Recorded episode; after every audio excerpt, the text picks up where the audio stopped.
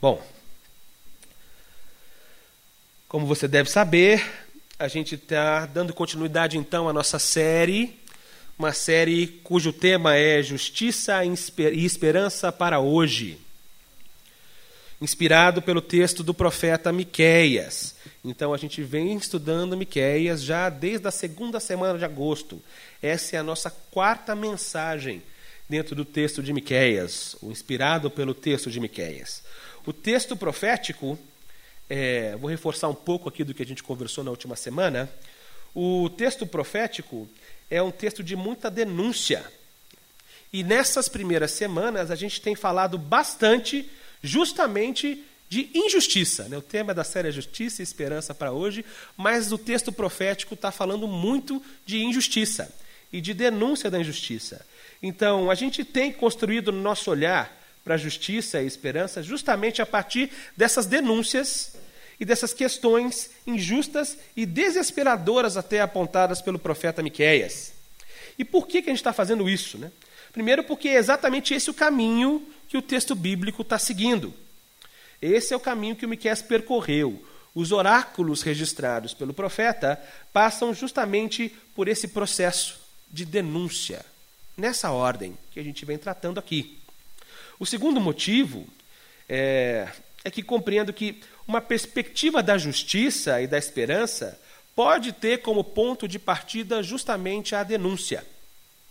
A denúncia do que está acontecendo de errado, de desestruturante, de desfuncional, de mentiroso, de mascarado com a nossa sociedade e com a realidade que nos cerca agora a denúncia da injustiça talvez seja propriamente o primeiro passo rumo à justiça e nisso a esperança. Justiça, porque cremos que a denúncia profética pode sim levar a um arrependimento.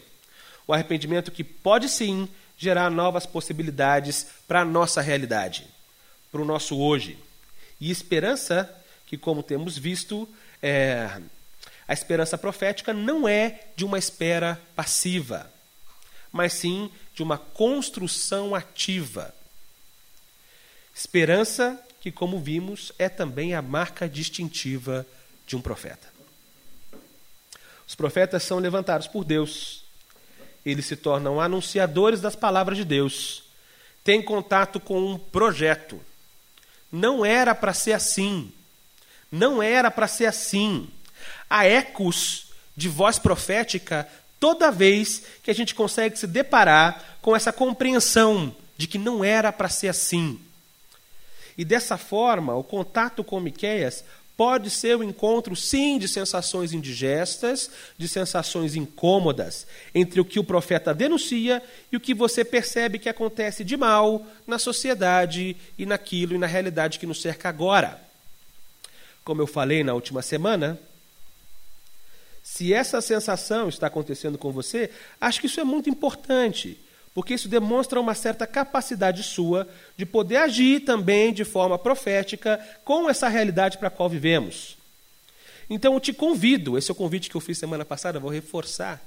Te convido a trazer essas suas sensações indigestas, tristes, complicadas, os sentimentos de raiva para o que eles estão fazendo com a nossa sociedade, talvez a indignação para com o que estão fazendo com o nosso povo, a tristeza diante do que estão fazendo com pessoas que a gente ama.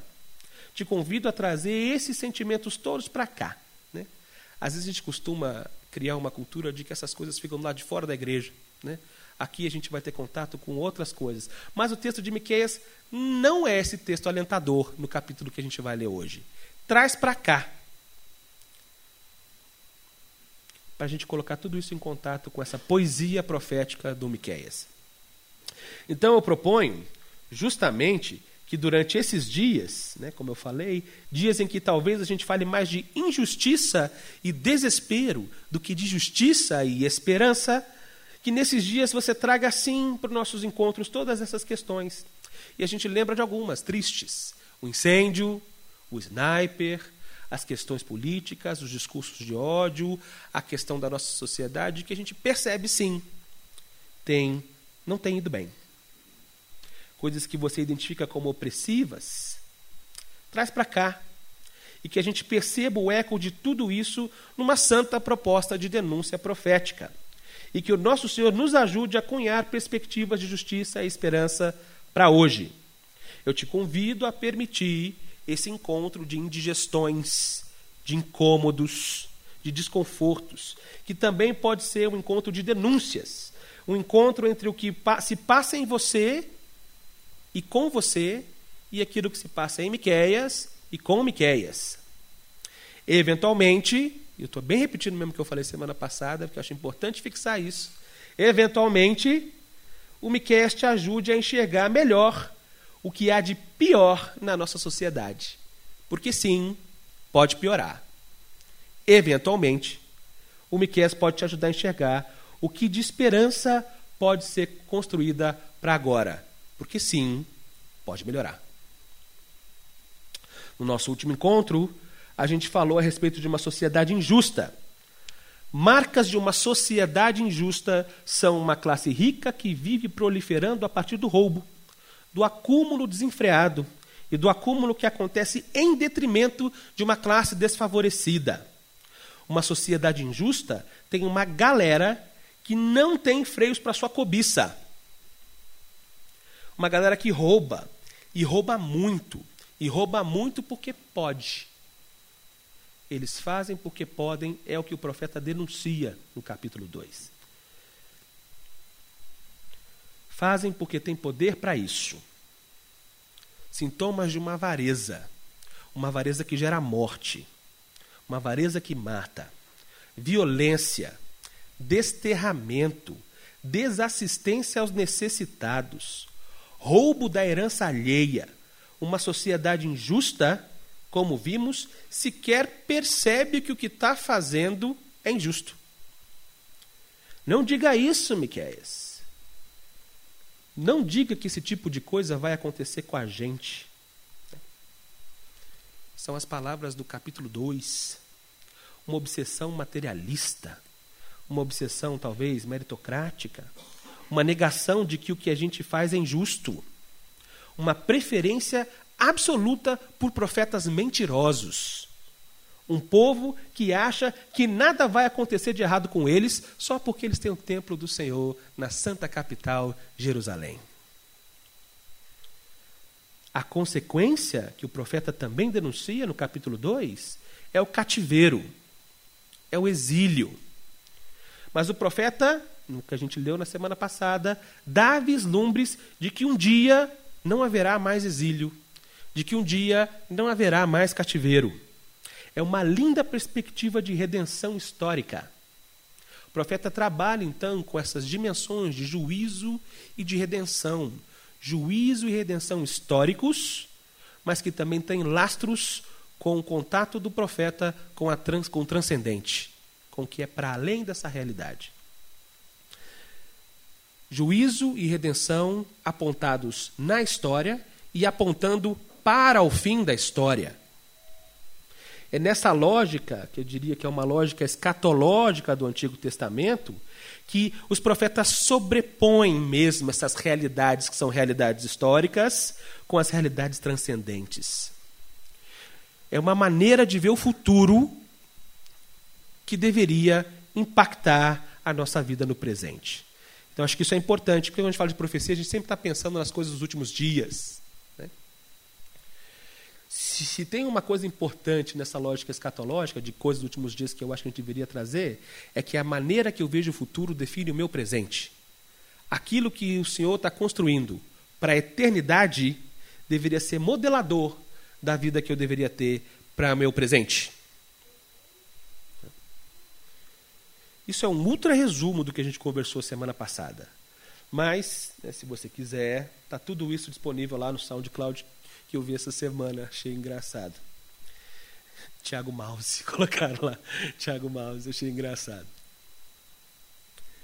Hoje, a gente vai dar sequência a algumas denúncias do profeta. Mas o olhar do profeta muda. Semana passada ele estava falando com uma classe de pessoas ricas que oprimiam roubavam. Estava falando também com uma classe de profetas. Né? Hoje o olhar muda um pouco. O foco agora vai para uma elite política e religiosa, que pode ter sim intersecções com os ricos, com os ricos que falamos na última semana. Mas agora o profeta vai dar nome a cargos e funções. Vamos dar uma lida no texto. Te convido então, Miqueias capítulo 3. Miqueias capítulo 3.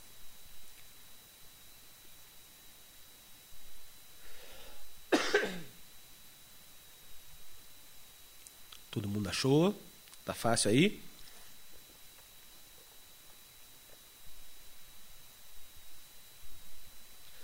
Diz assim o texto: Eu disse: Ouçam líderes de Israel, vocês deveriam saber o que é certo, mas odeiam o bem e amam o mal. Esfolam meu povo e arrancam a carne dos seus ossos. Sim, comem a carne do meu povo, arrancam sua pele e quebram seus ossos. Cortam-no em pedaços como carne para panela. Então, na hora da aflição, clamam ao Senhor. Esperam mesmo que ele responda? Depois de todo o mal que vocês fizeram, ele nem olhará para vocês. Assim diz o Senhor: Vocês, falsos profetas, fazem meu povo se desviar. Prometem paz aos que lhes, aos que lhes dão comida, mas anunciam guerra aos que não os alimentam. Agora a noite fechará ao seu redor e acabará com suas visões. A escuridão os cobrirá e dará fim às suas predições. O sol se porá para os profetas e seu dia chegará ao fim. Então vocês, videntes, serão envergonhados, e vocês, adivinhos, serão humilhados. Cobrirão a boca, porque não há resposta de Deus. Quanto a mim, estou cheio de poder, cheio do Espírito do Senhor. Estou cheio de justiça e força para anunciar o pecado e a rebeldia de Israel. Escutem, líderes de Israel. Vocês odeiam a justiça e distorcem o que é certo. Constroem Jerusalém sobre um alicerce de homicídio e corrupção.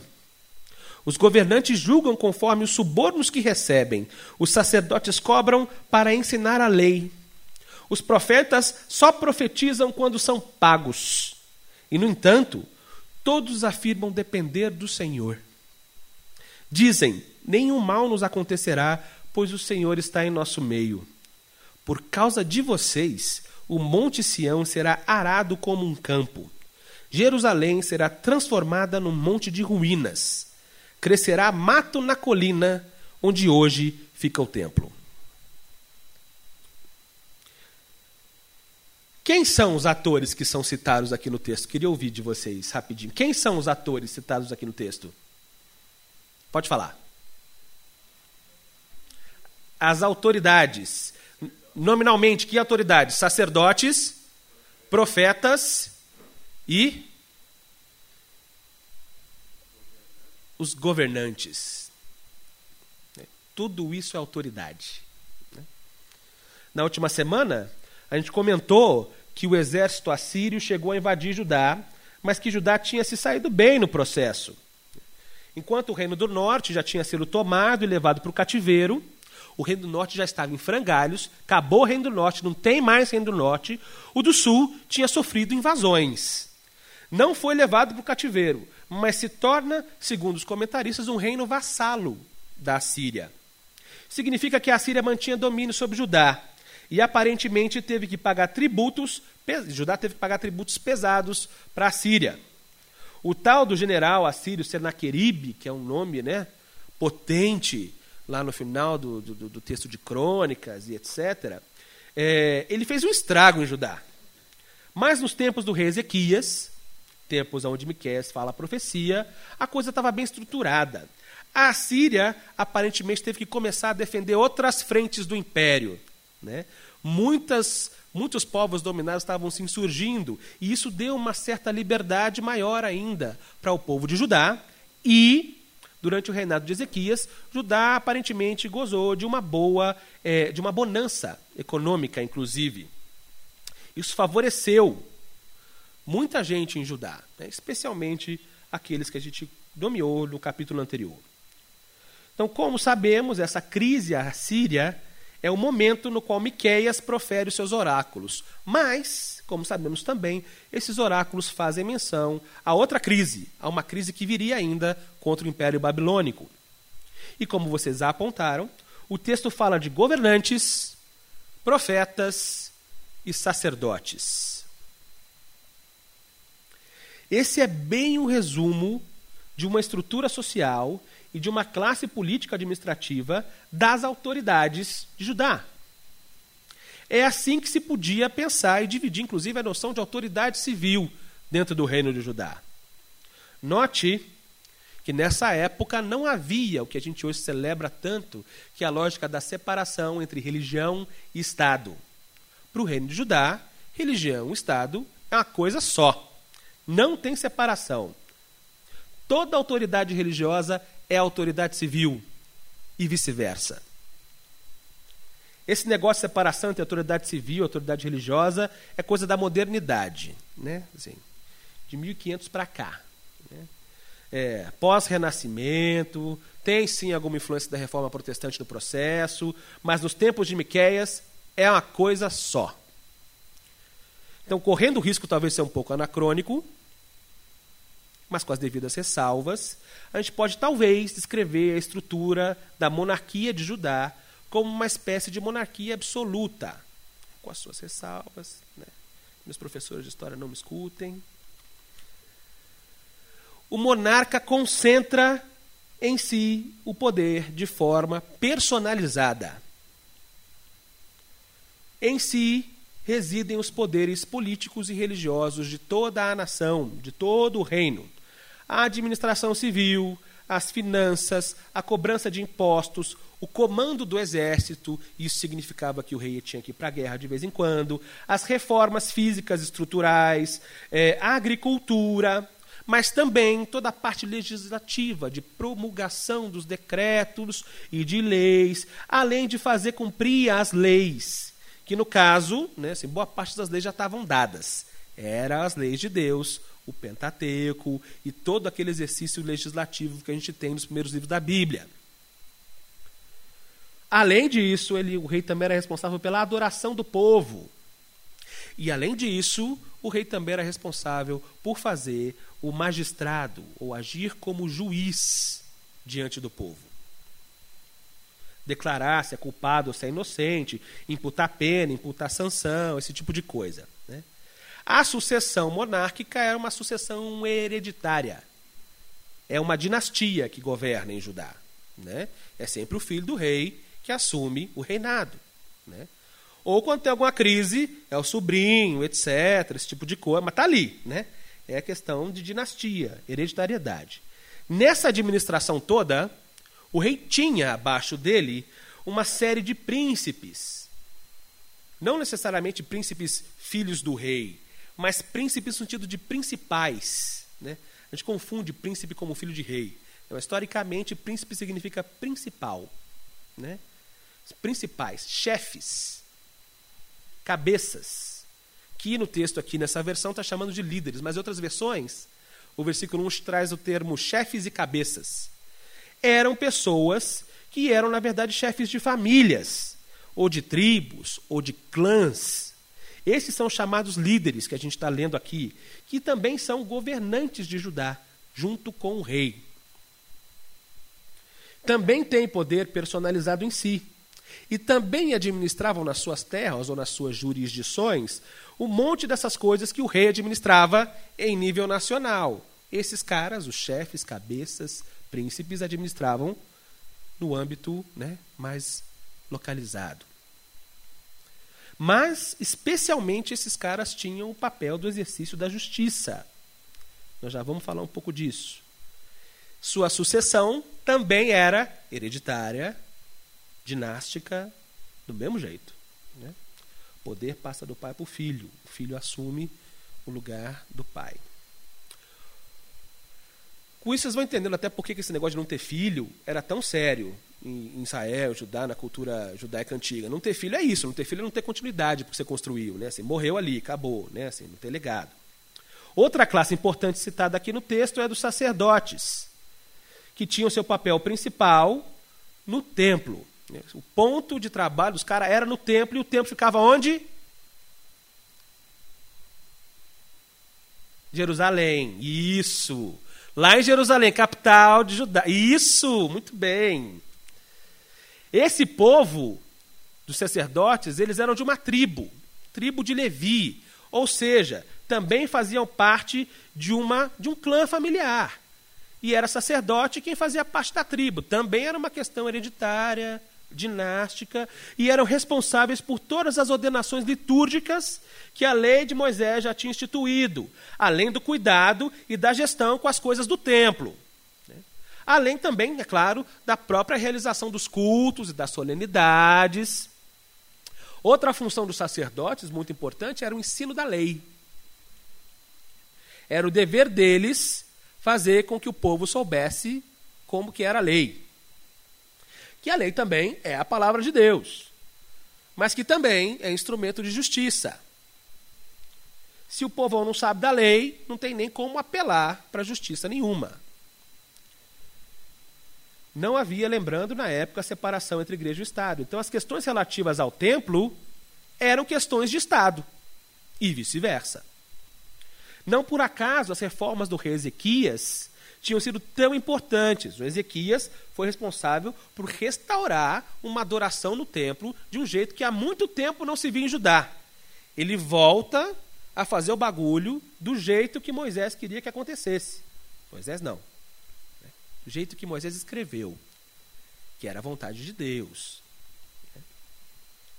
Então, a adoração ficava sob autoridade real, embora os sacerdotes fossem responsáveis pelas práticas cerimoniais. Uma terceira classe citada aqui no texto é a classe dos profetas. Essa era a única função que não tinha nenhum apelo hereditário ou dinástico.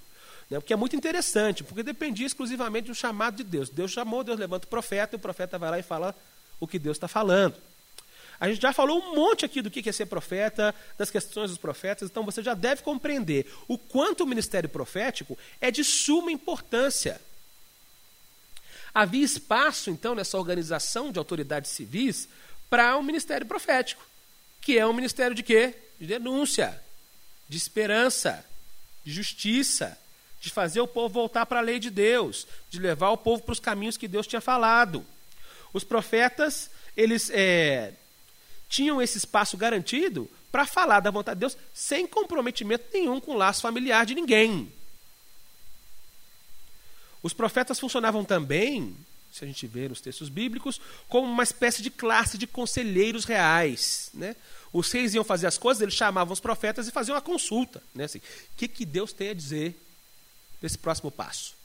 Vamos invadir tal lugar. Chama os profetas, senta aí. E aí? O que, que a gente faz? Qual é a palavra de Deus? Né? Nos tempos de Miquéias, havia provavelmente umas centenas de profetas no reino de Judá. A classe né, com bastante gente. O duro deste trecho que lemos é que Miqueias está mostrando que uma sociedade injusta, de capitais injustas, é, tem no seu sistema de autoridades civis uma raiz de injustiça. Todo o seu sistema de autoridades civis é um sistema de autoridades injustas. Autoridades injustas promovem injustiça na sociedade. E não é por acaso que nosso tema hoje é o tema promotores da injustiça. Os promotores da injustiça são, por excelência, as autoridades civis, sejam autoridades herdadas ou autoridades eleitas, sejam autoridades no templo ou autoridades no palácio. As autoridades que o tempo todo estão mais preocupadas com seus próprios umbigos do que com a promoção da justiça. É o que o texto está dizendo. A galera que trabalha com exegese bíblica diz que quando a gente lê um texto profético, a gente tem que pensar em, nas estruturas de oráculos. Né? Assim, quando a gente lê uma carta, a orientação é sempre assim: pensa por parágrafos, o pessoal fala, né? Pensa por parágrafos, lê o parágrafo e vai entendendo por parágrafos. Quando a gente lê um texto histórico ou o próprio evangelho, o pessoal fala, pensa por perícopes, né? Que é aquela lógica de você pensar por, uma, por um, por um, é, por um eixo narrativo que se encerra em si. Né? Você pega um eixo, um, uma questão narrativa e analisa tudo dentro daquela questão narrativa de uma vez, né? assim, uma história dentro da grande história. Né? No caso dos textos proféticos, o pessoal fala, pensa por oráculos, porque os oráculos eles se encerram em si. São mensagens que Deus entrega e que o profeta fala e que se encerram em si mesmas. Nesse texto aqui, né, a gente tem alguns oráculos e ajuda a gente a pensar. Mas o que é interessante de pensar em oráculos é porque, às vezes, no mesmo capítulo, a gente tem oráculos que são proferidos para públicos diferentes, possivelmente em momentos diferentes e em lugares diferentes. Né. Tem público definido. E nem sempre o texto que a gente vê aqui corrido, ele foi proferido no mesmo dia, no mesmo momento. Então nem sempre é fácil perceber isso, mas no nosso capítulo, o texto deixa isso bem claro. Né? E provavelmente é, o profeta, o Miqueias, foi lá na cara dessas pessoas e disse isso daqui lá na cara dessas pessoas. Né? É, então, do versículo 1 ao versículo 4, a gente tem talvez um primeiro oráculo contra os governantes, os líderes. Do versículo 5 ao versículo 8, tem um outro oráculo com relação aos profetas, aos falsos profetas. Do versículo 9 ao versículo 12, ele faz um apanhado da galera e denuncia uma quadrilha. Essa é a minha opinião, né? É uma quadrilha. Essa aí é quadrilha. Está tudo, tudo zoado. Né? É, mas fique imaginando a cena. Na porta da casa dos líderes, ou na porta do palácio, ou então dentro do templo, ou na porta do templo, na cara dos líderes, na cara dos profetas, de frente para os sacerdotes. Ou imagina o profeta falando num lugar de grande circulação pública, lá na capital. Imagina a cena, imagina a cena do Miqueias dizendo isso para essas pessoas. Né? Então, já que tem público definido, o Miqueias não ia soltar isso de qualquer lugar. Ele provavelmente foi lá dizer isso na cara das pessoas. Fica imaginando o profeta fazendo isso na porta do Congresso, dentro de uma mega church, ou dentro de um templo edificado às custas do sangue e do suor alheio, na cara de um desses mega líderes políticos, ou de um desses mega pastores, gente que assume liderança política com prerrogativas escusas, misturando a palavra de Deus e a adoração de um povo, e instrumentalizando isso para o seu próprio benefício. Ou, numa lógica mais midiática, imagina o profeta fazendo uma coletiva de imprensa e denunciando. Denunciando.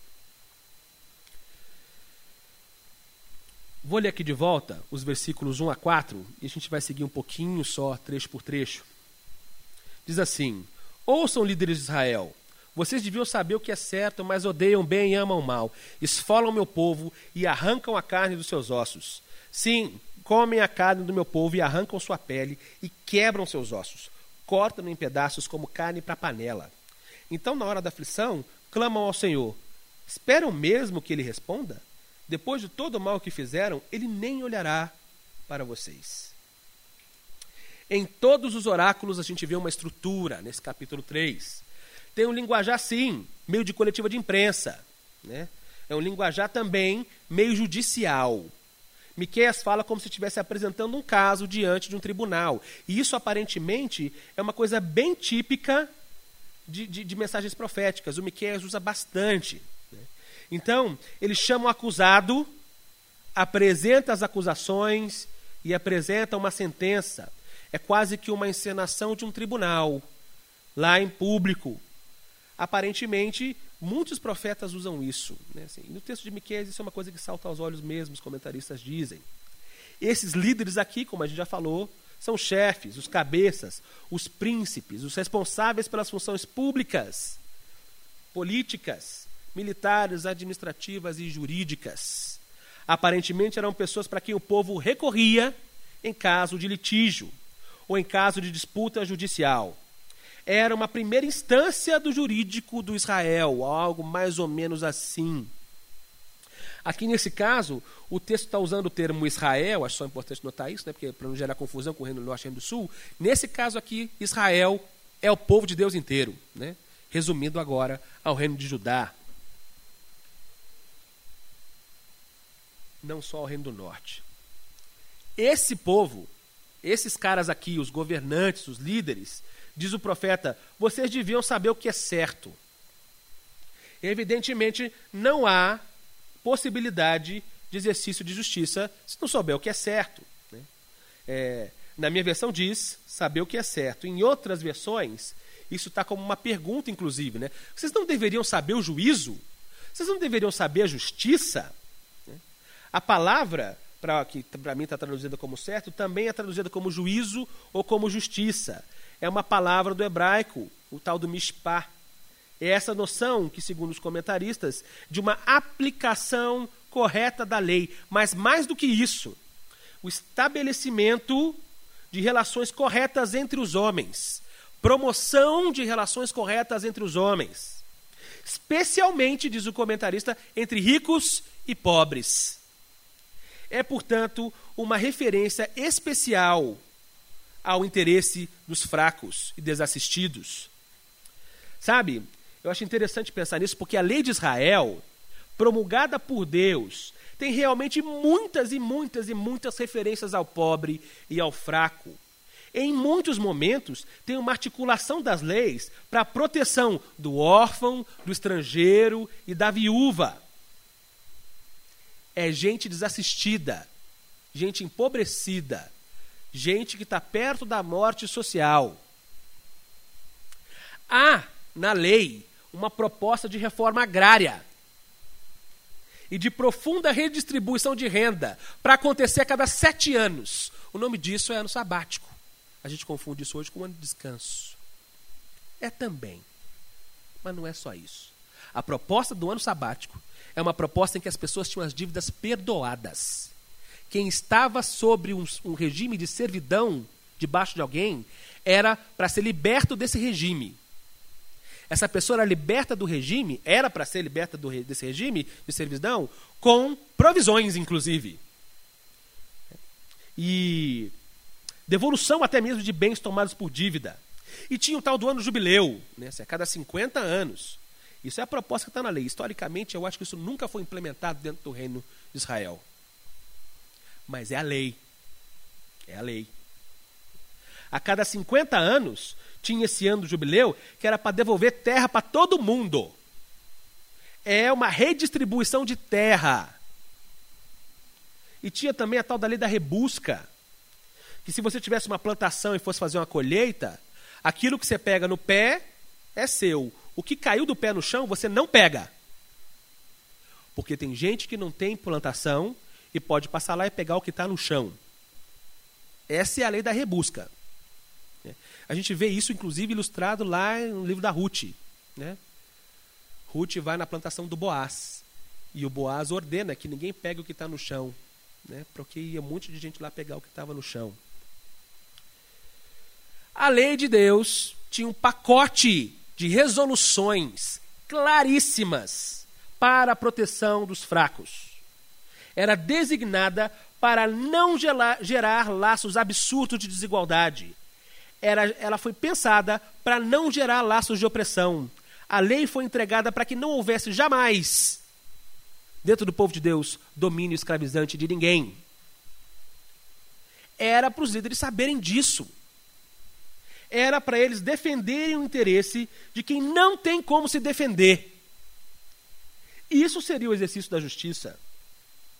O certo, ou o bem, mas o que o Miqueias deixa claro aqui é que eles não estavam nem aí para o bem, eles odiavam o bem e amavam o mal. Mas é claro, o mal traz benefício para eles.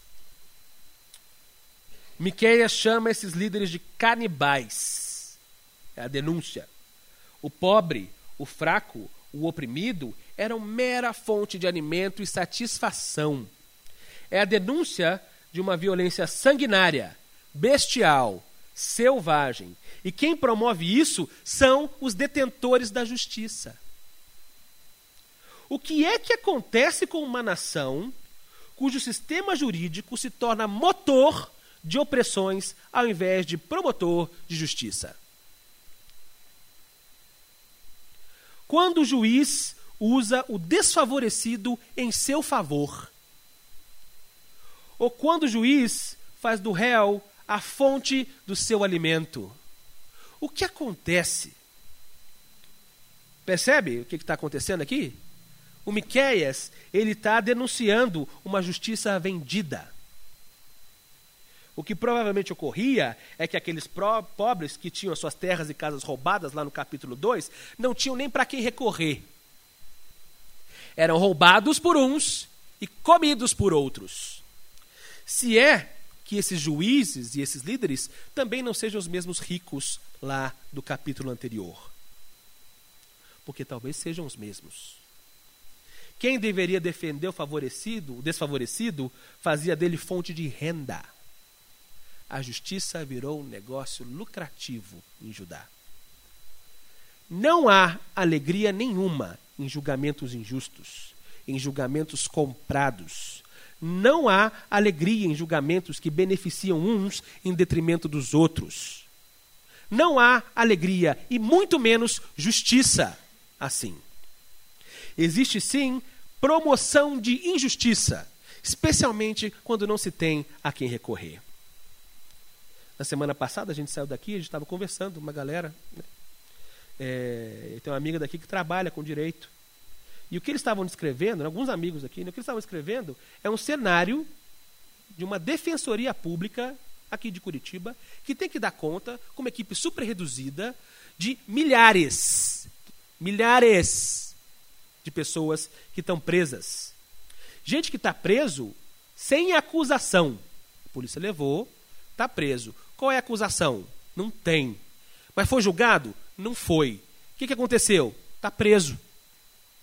Essas pessoas nem sequer sabem qual sentença tem, as que têm sentença. Ou qual é a razão da sua prisão. É uma demonstração clara de desinteresse com a condição de quem a gente nem sequer sabe direito se cometeu um crime ou não. Tem justiça nisso? Tem justiça nisso? Eu fico pensando, os nossos líderes políticos, especialmente esses que se dizem religiosos e arautos da lei de Deus, ficam por aí berrando coisas a respeito de uma série de questões, dizendo que isso é a lei de Deus. Né? Ideologia de gênero. Né?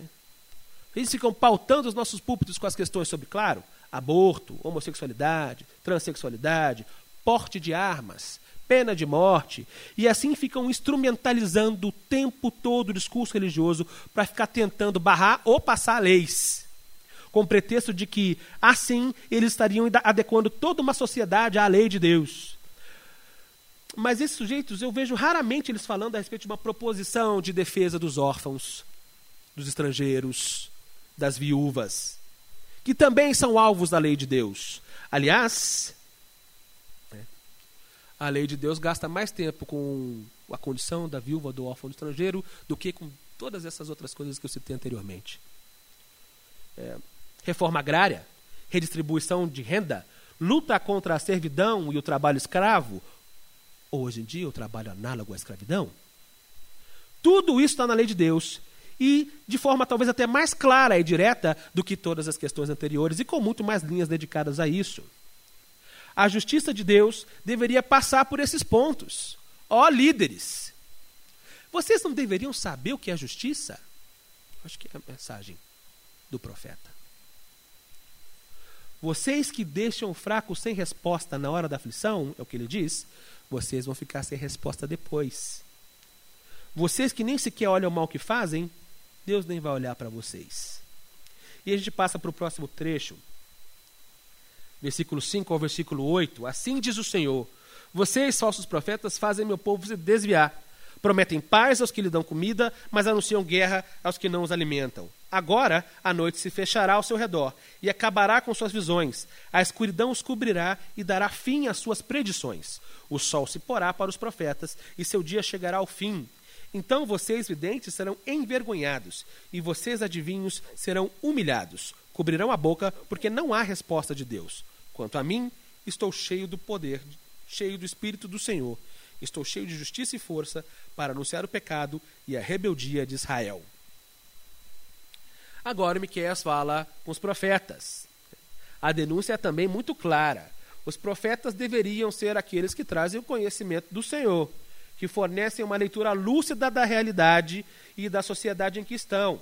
Da boca do profeta sai, em tese, a mensagem de Deus. E a mensagem profética de Deus é a mensagem que deveria colaborar com a construção e a promoção da justiça. É um problema muito, muito, muito profundo quando não sai da boca do profeta o que deveria sair. Por um lado, Miqués denuncia uma espécie de omissão. O profeta não fala o que devia falar. Por outro lado, ele denuncia uma falsa pregação. Ele diz mentiras. Em ambas as ocasiões, omissão e falsa pregação, há promoção da injustiça. Sem o acesso à mensagem clara e honesta de Deus, o povo realmente não conseguiria ver o que estaria fazendo de injusto. Existe um papel pedagógico na profecia. Existe um papel pedagógico na denúncia. Existe um papel pedagógico na apresentação de um, de um projeto divino. A omissão disso, ou a deturpação disso, acabam fazendo o povo se desviar. É o que o profeta está dizendo. Vocês, falsos profetas, fazem o meu povo se desviar. Mas o que o profeta denuncia de pior não é apenas uma questão de omissão ou de deturpação da mensagem, é a denúncia de o que leva esses falsos profetas a serem falsos. Não é um falso chamado. Não é a qualidade da mensagem. É que o tom e o teor da mensagem varia de acordo com o público. Só que essa variação não se dá com o objetivo de fazer o público entender melhor. Né? Uma coisa é eu fazer uma mensagem para crianças, outra coisa é eu fazer uma mensagem para adultos. Não é disso que se trata. A mensagem e o tom da mensagem variam de acordo com a comida na mesa do profeta. Então, não é só que a mensagem era errada, é que a mensagem era vendida e comprada. Se a justiça tinha virado um negócio para os juízes, a profecia tinha virado um negócio para os profetas. As mensagens eram dadas de acordo com quem paga mais. Então, se o interesse do profeta tinha a ver com lucrar com a profecia, havia interesses de outros em comprar a profecia encomendar a profecia. Está entendendo que, tá, o que o profeta está denunciando? Tem um comentarista que diz que os profetas se tornaram agentes ideológicos do Estado. Eu vou repetir. Os profetas se tornaram agentes ideológicos do Estado. Miqueias denunciava uma situação assim acontecendo há 2.700 anos atrás. A gente vê né, quando a gente tem contato com a teoria da história, é, vários processos que têm uma longa duração. Né? Uma palestrante essa semana falou exatamente isso. Tem projetos que tem, processos que têm longa duração. Né? Algumas críticas dela falou, que ela falou lá tem dois mil anos. Aqui o profeta está dizendo tem 2.700.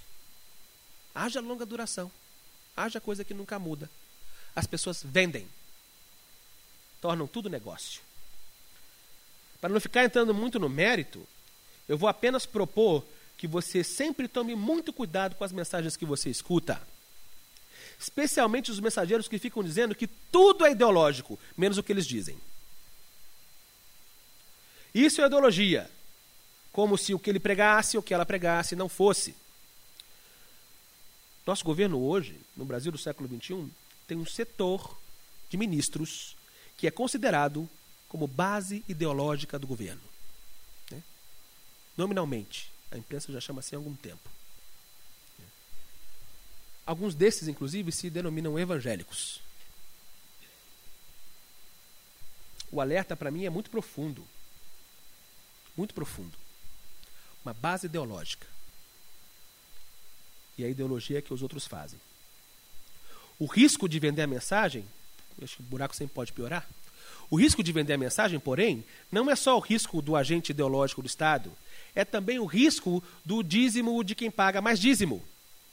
É também o risco de, é, da oportunidade de aparecer em certos meios, de acordo com a mensagem que você vai pregar. A venda da mensagem é uma coisa que você pode fazer por muitas. Né? Você pode vender de muitas maneiras. Ser agente ideológico do Estado é só uma delas. A infeliz verdade é que todos nós profetas que podemos ser, podemos vender mensagem. Esses falsos profetas, que dizem é, ver tudo e entender tudo, não vão mais ver nada. Haverá escuridão, é o que o Miqueias diz. Vai acabar isso. E os videntes e adivinhos, leitores do futuro, serão envergonhados, porque dizem que sabem de tudo, mas vão estar errados, vão passar vergonha. Negam o juízo que vai acontecer. Passarão vergonha e vão ter que cobrir a boca. Em alguns, em alguns trechos estava cobrir o bigode. Né? Não sei como é que está na sua versão. Vão ter que cobrir, cubram seus bigodes ou cubram a boca, que é um sinal de arrependimento ou de afastamento por uma condição pecaminosa de lepra. É assim. Cobrir o bigode era um mandato que existia para os leprosos, para que não houvesse contaminação. Acho interessante a ilustração de cobrir o bigode, né, para não haver contaminação nesse sentido. No verso 8, o Miqueias meio que contrasta a lógica da mensagem vendida e acaba se colocando como contraste no processo. Claro, ele se coloca como um profeta verdadeiro. E aqui ele demonstra duas características que deveriam ser características do profeta verdadeiro. Quanto a mim, eu estou cheio do poder, cheio do Espírito do Senhor. Outra, estou cheio de justiça e força para anunciar o pecado e a rebeldia de Israel. Comigo não tem mensagem vendida. Eu falo mesmo. Não adianta mandar eu falar outra coisa. É o que Deus quer que diga. E isso só acontece com o Espírito do Senhor e com uma dose boa de coragem. Uma dose boa de coragem. Vamos ler o final aqui. Escutem, líderes de Israel. Vocês odeiam a justiça e distorcem o que é certo. Constroem Jerusalém sobre um alicerce de homicídio e corrupção. Os governantes julgam conforme os subornos que recebem. Os sacerdotes cobram para ensinar a lei. Os profetas só profetizam quando são pagos. E, no entanto, todos afirmam depender do Senhor. Dizem: nenhum mal nos acontecerá, pois o Senhor está em nosso meio. Por causa de vocês, o monte de Sião será arado como um campo. Jerusalém será transformada em um monte de ruínas. Crescerá mato na colina onde hoje fica o templo do Senhor. A essa altura do campeonato, com tudo que eu falei até aqui, não tem muito mais o que explicar. Você já entendeu o esquema. Estava todo mundo comprando e vendendo, todo mundo. No final, o que o profeta faz é quase que um desmascaramento de uma quadrilha mesmo. É uma quadrilha. Vocês, autoridades civis, são uma quadrilha criminosa que toma conta do povo. E com sua atitude criminosa, vocês são os maiores promotores de justiça de toda uma sociedade. Nota, uma, apenas uma pequena nota aqui, que nesse momento o sacerdote fala, o, o Miqueias fala do sacerdote. Né? Até agora eu não tinha falado do sacerdote, mas o sacerdote entra aqui. Porque até o ensino da lei no templo estava sendo cobrado. Né? O ensino da lei no templo estava sendo cobrado. Então eu fico imaginando o profeta falando com todo mundo, mas ele está denunciando, no fim das contas, algumas coisas em comum em todos. Vocês estão fazendo da justiça de Deus um negócio para vocês e para o benefício de vocês. Os interesses são seus, nunca, nunca foram de Deus, eles são todos seus. Vocês estão mais preocupados com a casa rica e abastada do que com o bem de toda uma sociedade. Vocês estão mais preocupados com o acúmulo e, a, e, e o acúmulo desenfreado do que com a promoção de uma justiça que deveria revelar quem é Deus para todo o mundo. Eu fico imaginando então, no desmascaramento de uma quadrilha, uma imagem assim: o profeta passando um PowerPoint, no meio, a questão da venda da justiça de Deus. Aí sai uma setinha, uma outra bolinha aqui que diz juízes, outra bolinha que diz profetas, outra bolinha que diz é, sacerdotes, outra bolinha que diz chefes militares, outra bolinha que diz rei. Mas está tudo ligado, não sei, uma imagem que veio na minha cabeça de um PowerPoint que eu vi por aí algum tempo atrás. No centro da quadrilha está esse esquema, que é um esquema de compra e venda. No centro está esse esquema, que é um esquema de troca de benefícios. Tráfico de dinheiro, tráfico de pessoas, talvez, tráfico de influência. Dá o um nome que você quiser tudo motivado na cobiça, na mais pura e cruel cobiça, na mais pura e cruel avareza, na mais pura e cruel promoção da injustiça.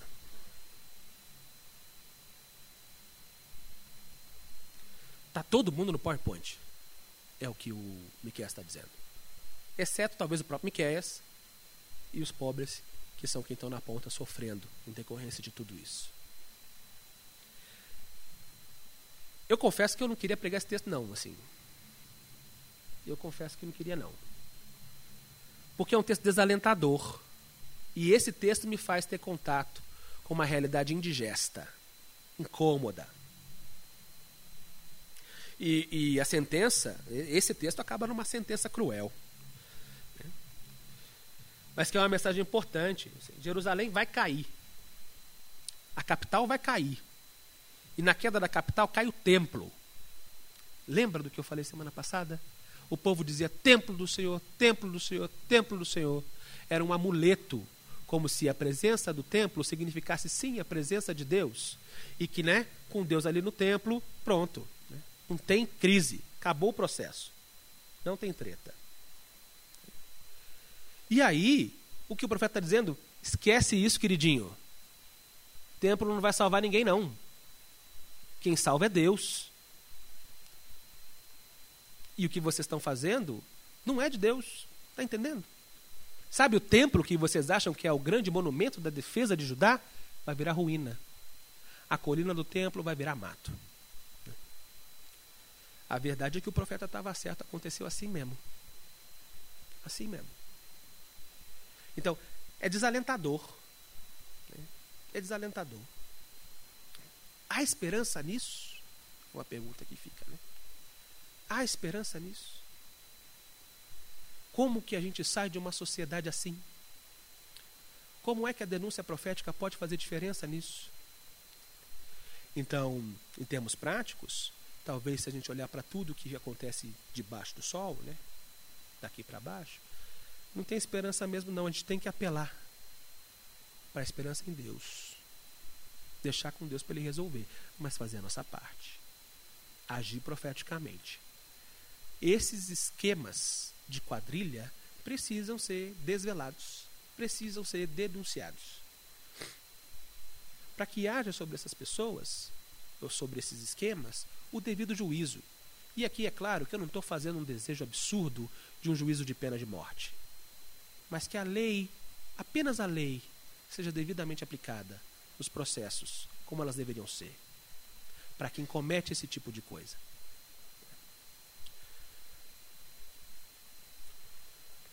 O, o que eu acho interessante também é que o Miquel está denunciando todos esses esquemas que têm a ver com as autoridades civis e muita gente fala sobre as autoridades civis como um exemplo do ministério de Cristo. E aí eu queria tentar apontar um pouco para Cristo nesse processo. Por quê? O texto do Miqueias vai fazer isso lá na frente. Vai falar que vai vir um governante. São cenas dos próximos capítulos. Já falou no final da semana passada, né? Assim, é, que haveria um líder que os tiraria do exílio. Né? E vai falar que de Belém vai surgir um novo líder, um novo governante. Né? O modelo de autoridade civil é um modelo que é usado para falar do próprio Cristo. Cristo é rei, autoridade que governa. Né? Cristo é sacerdote. Isso é muito claro no Antigo Testamento. Cristo como sacerdote. Cristo é profeta. Também é muito claro no Antigo Testamento. A expectativa do Messias é a expectativa de um exemplo que deveria ajudar a gente a promover a justiça da mesma forma que o Messias viria a promover. Então, a esperança. O exemplo do Messias é o exemplo redentor, eu diria, de todas essas lógicas cruéis que aqueles governos, que aqueles sacerdotes, que aqueles profetas cometiam. Em Cristo há o exemplo perfeito para tudo isso. Para tudo isso. Então, uma, um, um encaminhamento, no fim das contas, é: você quer imaginar como deveria ser um bom governo? Como deveria ser um bom sacerdócio, como deveria ser um bom profeta, volta para Jesus. bebe dele, vai com ele. E que a gente possa aprender com ele a ser tudo isso. Porque, como a gente viu também, a proposta profética, a proposta do rei, a proposta do sacerdote, são propostas para toda uma sociedade. E com impacto em toda uma sociedade. E com uma expectativa real de promoção de justiça. Justiça e esperança para hoje. Amém? Amém. Vamos orar. Ó Senhor, misericórdia. Misericórdia, porque a gente entra em contato com um texto assim, a gente acaba passando por uma série de digestões e muitos gatilhos são disparados, Senhor. Ajuda a gente a compreender bem tudo isso que o profeta denunciou, tudo isso que o profeta demonstrou. Ajuda a gente também a fazer, com o olhar do profeta, uma leitura bem adequada da nossa realidade agora. E que nessa leitura bem adequada, ó Deus, a gente resista aos processos opressores. E que a gente possa ser verdadeiros promotores da justiça, tendo Cristo como o grande exemplo para tudo isso. Ó Deus, muito obrigado, porque a gente tem um bom exemplo diante de milhões de milhões de exemplos ruins. Muito obrigado, Senhor, porque a gente pode imaginar o que, que poderia ser de diferente, porque a gente tem contato com esse teu projeto. Então ajuda a gente, ó Senhor, a construir uma perspectiva redentiva para agora, dentro de uma lógica de um povo que segue o Cristo, o teu filho, o nosso verdadeiro e melhor e perfeito rei, profeta e sacerdote. Em nome de Jesus. Amém.